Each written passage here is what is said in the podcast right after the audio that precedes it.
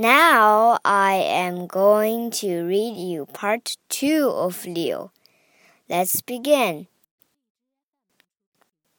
On the family's first night, he made them mint tea and honey toast.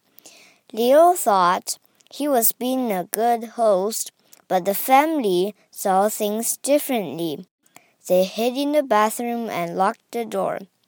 This house is haunted, Jerry, I'm scared, said the woman. I hate tea, said the boy. And I hate ghosts. They did not know that Leo was floating above the tube. He heard everything they said. 今天讲 Leo 这个故事的第二部分。这家人搬进鬼魂 Leo 所在的房子后，他们发现房子有些不对劲。 就藏进了浴室，锁上了门。他们喊着：“闹鬼啦！我害怕，我恨这些鬼魂。”利奥听到了他们说的这些，以后会发生什么呢？听我下次接着讲。